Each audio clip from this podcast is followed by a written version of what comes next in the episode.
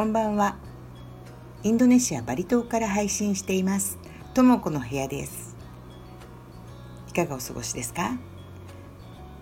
昨日はあの一生懸命録音したんですけどなんかスタンド FM 途中で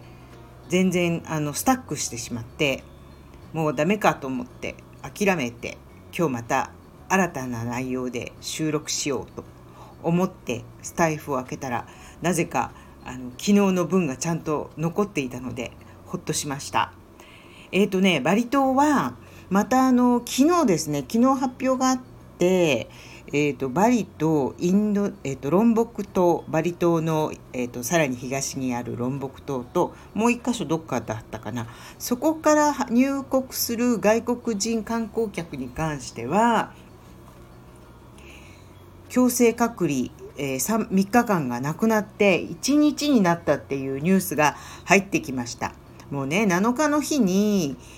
あの言ったばっかりなのにその2日後にねまたこうやって1泊2日にするとかじゃあ3日間のホテルの予約をして、えお金を払い済みの人っていう7日のお知らせを信じて払ってきちゃった人とかどうすんのかなとかなんかとてもあの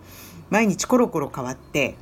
バリ島に住んでる私でもよくわからない感じになってるんですけどこれじゃあなかなかねあの海外から来る方も情報がちょっとこう錯綜して難しいんじゃないかなと思っています。もうねだからちょっとあの今日は全然関係ないバリ島の、えーと、高校生の校則とか学校のね校則とかについてちょっとお話ししようかなと思います。あのさっきツイッターを見てたらなんか都立高校ではえっと、いろんな校則2ブロックの校則が廃止されましたみたいな投稿を見たんですよ。で私2ブロックってなんだかよく分かんなかったんで、えっと、早速そあのそのままハッシュタグ見てったらどうもその頭をだから2ブロックにして中側をすっごい短く刈り込んで上は普通に長くしてだから2ブロックにしてる髪型がなんか今まで高速で禁止されてたようなんですよね。でそれを、えーと、都議会とかの議員さんとかもすごく問題視してこれはあの理由はなんか事故や事件に高校生が巻き込まれる可能性があるとかっていうことで禁止されてたらしいんだけどその校則が、え、配信されたっていう投稿だったんですけどああそんなのあるんだと思って でもわざわざねあの私の時代もう何十年前って感じですけどはまあ私も都立高だったんですけどえっ、と一応髪の毛染めちゃいけないとかっていうのは書いてあったけどパーマも一応いけないってなってたかな。中学校高校はパーマや髪の毛を染めるのは一応禁止になってたけどそんな細かくね髪型2ブロックダメとかそこまでは言わなかったなと思うしうーんなんか細かいところにあのなんかこだわりすぎなんじゃないかなと思って。そう考えたらあのバリ島の学校ってどういう風になってるのっていうのをちょっとお話ししようかなと思いました。あのもちろんバリの、えー、学校でもやっぱりあの校則とか制服もあるしあとでも学校によってもだいぶ違いますね。公立高校なんかでもあの電波サールとかの公立校は結構学校によっては派手で、まあ、公立はあの校則はあるけれどもみんなそんな真面目に、えー、守っていないっていうところもあるしうんうちの娘はあのスカワティの高校に行ってたんですけど公立第一高校に。そこに行ってる時は結構素朴にお下げ髪をがちゃんと決まってて すごいその前にちょうど高校に入る前にあの短く可愛くしたボブのの伸ばしかけを無理やりあの2つのお下げにしてほんとなんか素朴なあの50年ぐらい前の高校生みたいなのでなおかつなんか三つ編みしなきゃいけなかったのかな無理やりあのもう三つ編みの部分がほんと3センチぐらいしかないんだけど3センチぐらいの三つ編みにして通っていましたね。うん、でもあの電波サールの方の、まあ、私立校私立の学校とかで、えーと、ちょっとこう派手な感じのお嬢さんが お嬢さんって今時言わないかが集まってるような学校とかは結構派手でみんなあのスカート丈とかも短くってでお金お小遣いなんかもねすごいたくさんもらっててみんなあの学校1時間目とか2時間目の後ちょっと外に出てスタバに行ったりしてたむろってるのが普通らしくってうちの娘からは「ママ私がそういうとこ行かなくて本当にお金もかかんなくてよかったね」って変なところで恩を着せられたんですけど「まあ、確かにね」って言ってでもその時にねついた癖があのおかげさまで地味思考になって今もあのバリじゃないところの大学行ってますけどなんか全然あの厳しく言ったまあ最初に一応お小遣いとか食費決めたけどまあ足は出ちゃうのかななんて内心覚悟してたんですけど意外にちゃんと言われた通りの予算内でやっていてなんか外に出かけてもあの時々は普通にの値段のところのカフェとかも行くけどまだまだ探すと学生相手の手頃なカフェとかワルムみたいなところなのかな。そういうところもあってそういうところを使ったりして結構地味にあの過ごしてますね。でもバリよりはやっぱりスラバヤの方があの食費とかも安いですね。まあ場所にもよりけりですけど。うん。そうねまあ場所によりけりっていうのはね、まあ、日本もインドネシアも同じかもしれませんけどあと特徴として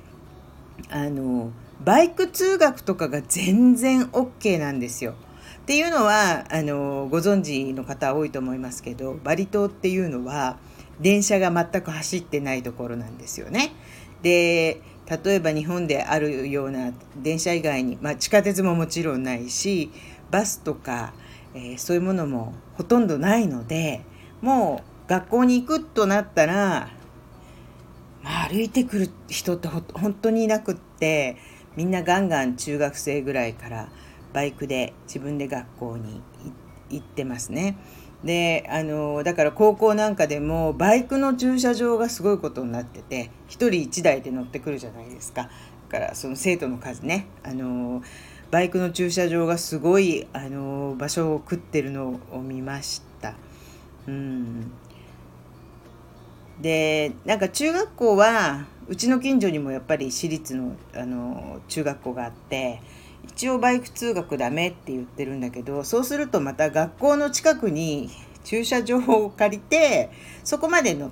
てきてそこに止めて学校にまで100メートルだか50メートルぐらいだけ歩いてくっていう子もたくさんいてこのちょっとね離れたところにまた貸す人とかいろんな商売があるんですね。うんあとあのこっちの公立校なんかの制服見てても反対にそのバリだとクバヤを着る日何曜日だったかな？金曜日あ金曜日はバティックを着る日なんですよね制服でね。あの学校の小学え中学校高校の制服だけではなくて公務員とか例えば銀行とか商店とかの人もみんな金曜日はバティックを着る日なんですよインドネシアは。だから学校の制服もバティックを着る日があってであのあとバリだったらクバヤを着る日っていうのもあるんですよね。何曜日だったかな？忘れちゃった。あのそそれって結構クバヤを着る日クバヤを着て下にカインバリのあの布を巻いていく日っていうのも週に1回あって。でそういうのって割と体の線もぴったり出るしでも反対にそれがもうあのバリの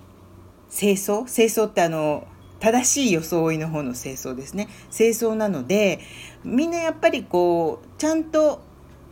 うん、TPO に合った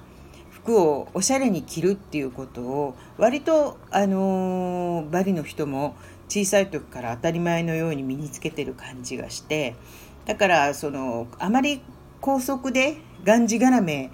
のうん髪型はこうじゃなきゃいけないとかそういうのはあんまりないですねだからなんか伸び伸びしてて派手な子は目いっぱい派手だしやっぱりあのああのぼぼさっというか素朴な子は 素朴なまんまでそれぞれのあの個性が出ててそれがなんか反対にみんな同じようなねのあのののっぺりしてる感じよりは私は自然でいいなと思ってます。あとあのバリ島にはこちらであの生まれた日本人の子が通っている、えーと、と日本語補習校っていうのがあって現地校に通いながらみんなもうあの小学校中学校高校